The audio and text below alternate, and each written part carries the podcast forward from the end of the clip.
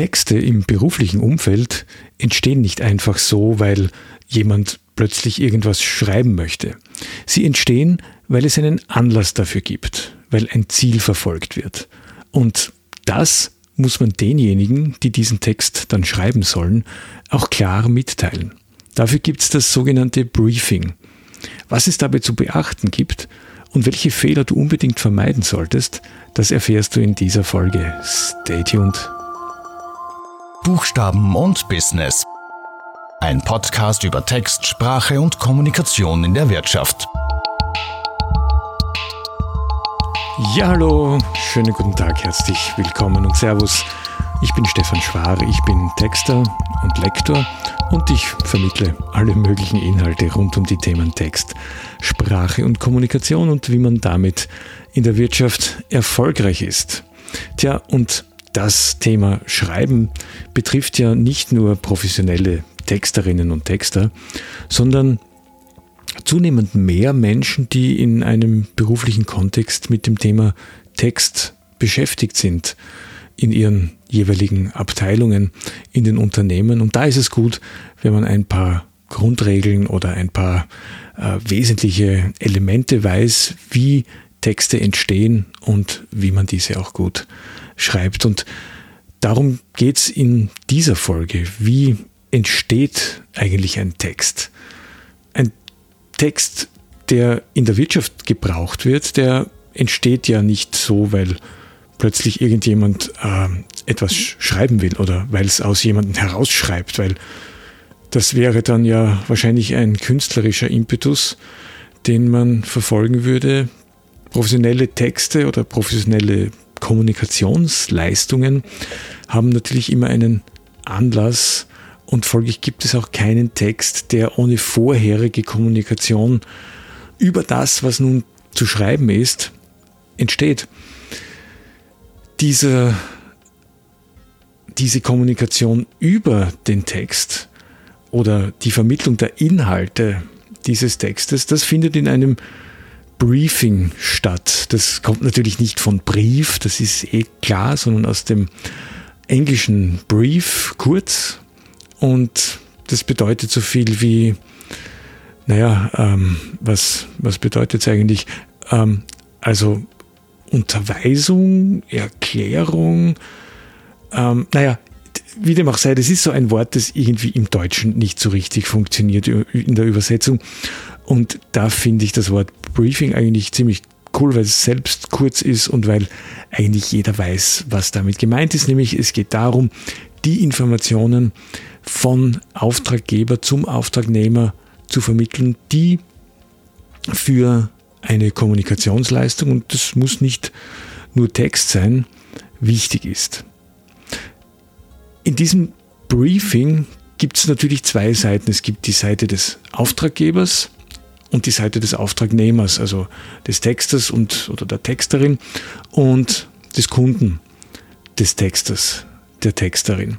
Und beide Seiten haben unterschiedliche Aufgaben in diesem Briefinggespräch der Auftraggeber, also derjenige, der diesen Text in Auftrag gibt und sich dafür eine sprachlich solide oder überdurchschnittliche Leistung erwartet, der muss natürlich seine Bedürfnisse und seine Erwartungen klar formulieren. Er muss sagen, was sind die Inhalte, was will ich da drin haben, worauf soll der Fokus liegen, um was geht es eigentlich. Und gleichzeitig muss er auch sagen, was er will und was er nicht will vor allem auch. Und das betrifft natürlich auch die Sprache selbst. Wie soll der Stil des Textes sein? Soll er eher nüchtern sein? Soll er moderner sein? Soll er ähm, verspielt sein? Und das hängt natürlich auch ganz, ganz stark von der Zielgruppe ab, die angesprochen werden soll. Und diese Zielgruppe muss in diesem Briefing-Gespräch natürlich auch klar definiert werden. An wen wendet man sich eigentlich? Keine Kommunikationsleistung wendet sich eh an alle. Das funktioniert nicht. Man muss wirklich genau wissen, an wen sich ein Text, ein Werbemittel, was auch immer richtet. Der Auftraggeber hat aber noch ein paar andere Aufgaben beziehungsweise ein paar andere Dinge, die er vermitteln sollte, idealerweise Nämlich es gibt auch so eine ganze Menge an, ich nenne es jetzt einmal, technischen Details. Wo wird der Text, um den es geht, erscheinen? Wofür wird er eigentlich verwendet? Ist es ein Printtext, also ein Text, der in einem gedruckten Werk erscheint? erscheint? Ist es ein Online-Text? Ist es beides? Ist es ein Text, der im Radio erscheint, ein Text, der im Fernsehen erscheint oder auf YouTube oder in irgendeiner Form von bewegtem Bild? Das sind Dinge, die die Gestaltung von Texten wesentlich beeinflussen, weil Texte im Online-Bereich anders funktionieren als Texte im Printbereich und Texte für das Radio anders funktionieren als Texte, die man für, eine, für ein Inserat beispielsweise schreibt. Und wichtig ist auch bei Briefen, also direkt, direkter Kommunikation, wenn sich ein Unternehmen direkt an Kunden wendet, das kommt relativ oft vor, zumindest bei mir, ähm, dass man genau weiß, wer eigentlich schreibt. Als Texter schlüpft man dann in die Rolle desjenigen, der schreibt. Ist es ähm, der Vorstand? Ist es der Marketingleiter? Ist es der Präsident von einer Organisation? Ist es ein Funktionär in einer Interessenvertretung? Ähm, oder vieles andere mehr. Das heißt, man muss wissen, für wen man der Ghostwriter ist in diesem Fall. Das ist übrigens nichts Anrüchiges oder nichts Verwerfliches.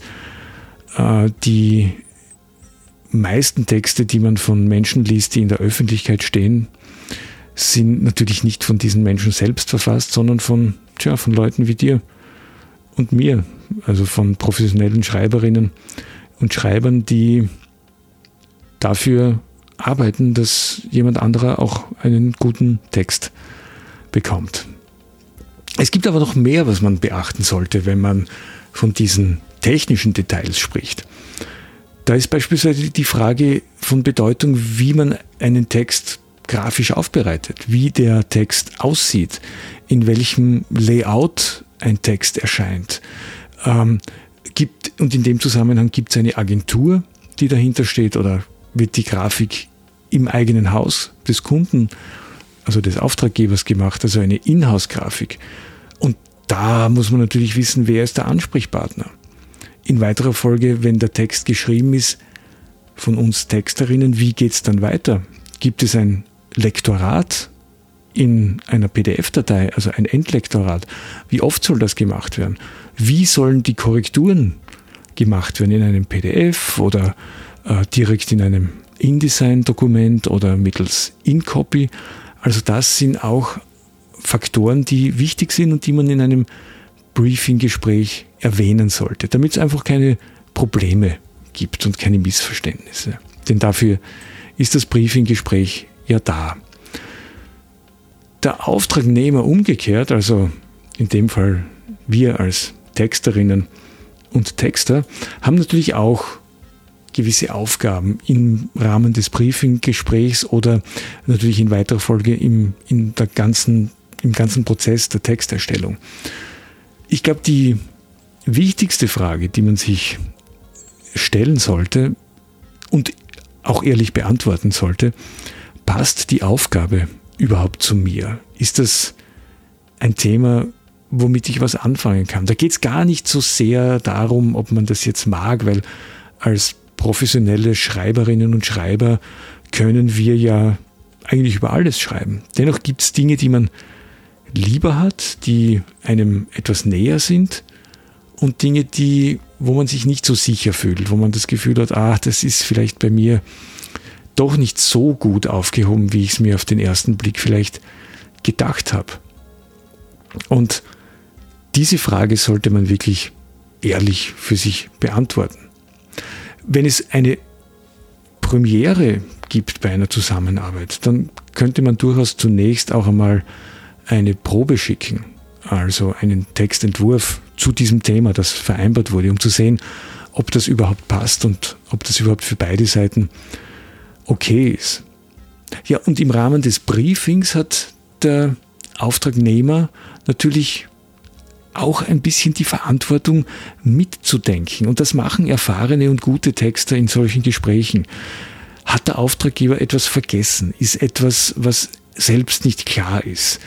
Kunden erwarten ja nicht nur sauber geordnete Buchstaben, sondern auch den Blick aufs Ganze und äh, ein Gespür für äh, letzten Endes diesen ganzen Prozess, den Texterstellung ja oft darstellt. Das ist ja nicht schnell erledigt, sondern kann sich manchmal über mehrere Wochen, ja Monate ziehen bei großen Textprojekten. Das, dieses Mitdenken, das kann vieles umfassen. Das kann heißen, dass man beispielsweise mitdenkt, wann gedruckt wird. Also wann wirklich der Drucktermin ist, der effektive Drucktermin, wo gedruckt wird. Das kann sein, dass man sich Gedanken macht über die Bildsprache und die auch ähm, positiv kritisieren kann und soll, wenn es erwünscht ist. Das kann sein, dass man die Frage stellt, ob es ein Corporate Wording gibt, also eine unternehmensinterne Richtlinie, wie schriftliche Kommunikation erfolgen soll. Und ganz wichtig natürlich auch, gibt es sprachliche No-Gos?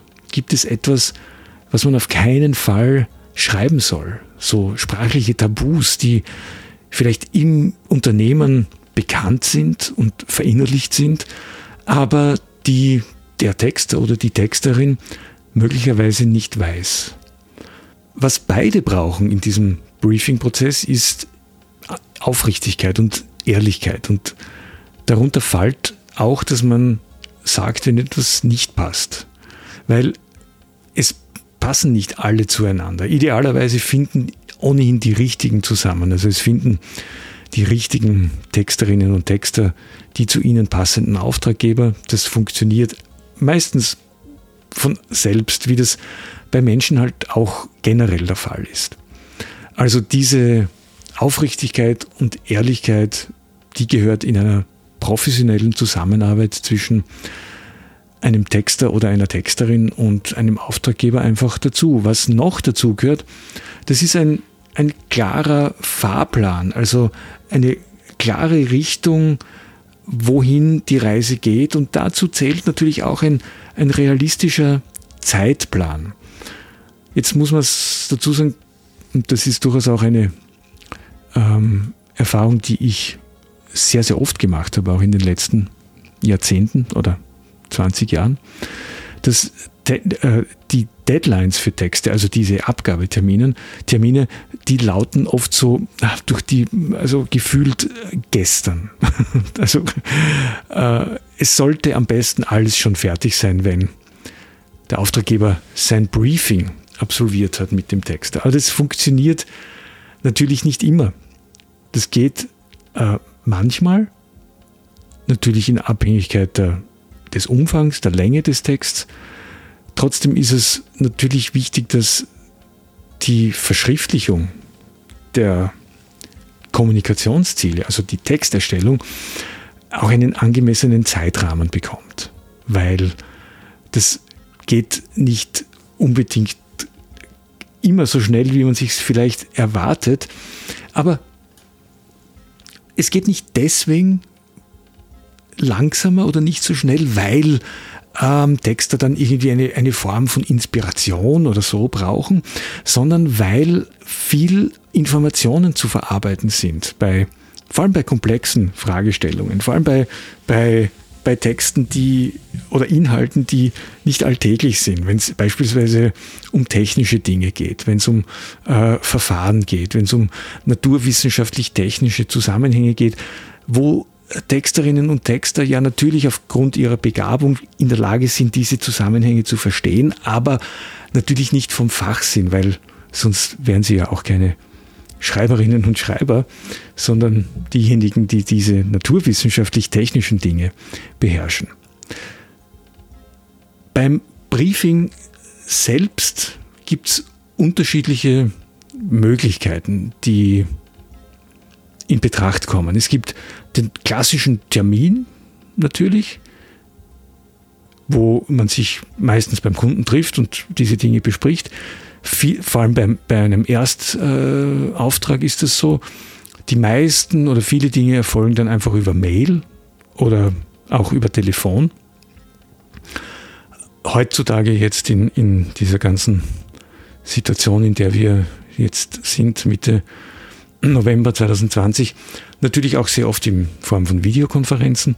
Die Frage ist, was passiert danach? Was passiert, wenn man die Information bekommen hat? Dann kann man ein Rebriefing machen, also man kann das noch einmal zusammenschreiben. Auf einer Seite, was zu tun ist, um was es geht. Das hat den Vorteil, dass man wirklich dadurch vermeidet, dass man aneinander vorbeiredet. Es ist sinnvoll, wenn die Aufgabe umfangreich ist, wenn sie komplex ist. Es ist nicht sinnvoll, wenn es nur um äh, einen ganz kurzen Text geht. Diese Briefings, die verändern sich auch bei längerer Zusammenarbeit. Ich habe beispielsweise in dieser Woche bereits drei Briefings gehabt oder bin ich vielleicht sogar vier. Davon waren zwei oder drei per Mail, wo wirklich einfach nur Stichwörter gekommen sind. Das ist klar, das sind dann bestehende Kunden, da weiß ich, um was es geht, da bin ich in der Sache drinnen, da kenne ich die Sprache, da kenne ich die Inhalte. Und das ist dann eigentlich auch kein Problem. Ich habe sogar einen einen Kunden, es ist ähm, eigentlich so gut wie der einzige, bei dem, das, bei dem das so ist, da sind Briefing und Kreation mehr oder weniger ein Schritt. Das bedeutet, der Kunde ruft mich an, erzählt mir, was er haben will. Beispielsweise nur, er braucht einen Satz oder einen Saga oder eine kurze, eine kurze Idee. Und wir lösen das im Rahmen eines Telefongesprächs. Auch sowas gibt es. Das setzt natürlich voraus, dass man sich wirklich gut kennt, dass man auch weiß, was der andere erwartet und ähm, dass man auch selber für sich weiß, dass man in der Lage ist, das zu, zu tun. Es gab dann gestern, ähm, also weil ich von drei oder vier Briefings gesprochen habe, noch eine lange Videokonferenz und das war natürlich ein Neukunde, wo es um ein komplettes Neuprojekt gegangen ist. Und da hätten wir uns natürlich getroffen, unter normalen Umständen, aber in Zeiten wie diesen eben nicht. Jetzt habe ich viel davon gesprochen, was man beim Briefing tun soll. Und es gibt natürlich ein paar Dinge, die man nicht tun soll. Und ein so ein, so ein Punkt ist, dass Auftraggeber sollten den Texterinnen und Textern nicht das Gefühl vermitteln, dass Text etwas ist, was halt zwischen den Bildern irgendwie wohl notgedrungen vorkommt und ähm, das heißt, dann schreibst halt irgendwas oder liest ja eh keiner, schreibst halt irgendwas. Das ist natürlich möglich, ja, das geht. Wird allerdings die Herausforderung oder die Energie beim Texter nicht gerade anstacheln. Es ist natürlich auch eine Frage des Respekts. Ich weiß schon, ja, es gibt natürlich Texte, die jetzt nicht unbedingt äh, die Menschen so ansprechen müssen, dass sie darin ein Meisterwerk sehen müssen. Das muss man auch sagen. Aber dennoch, die Schreibarbeit ist ja mit Konzentration verbunden und äh, das, die Werthaltung ist halt auch dem oder sollte dementsprechend auch sein, dass hier doch ein kreativer Prozess im Gange ist.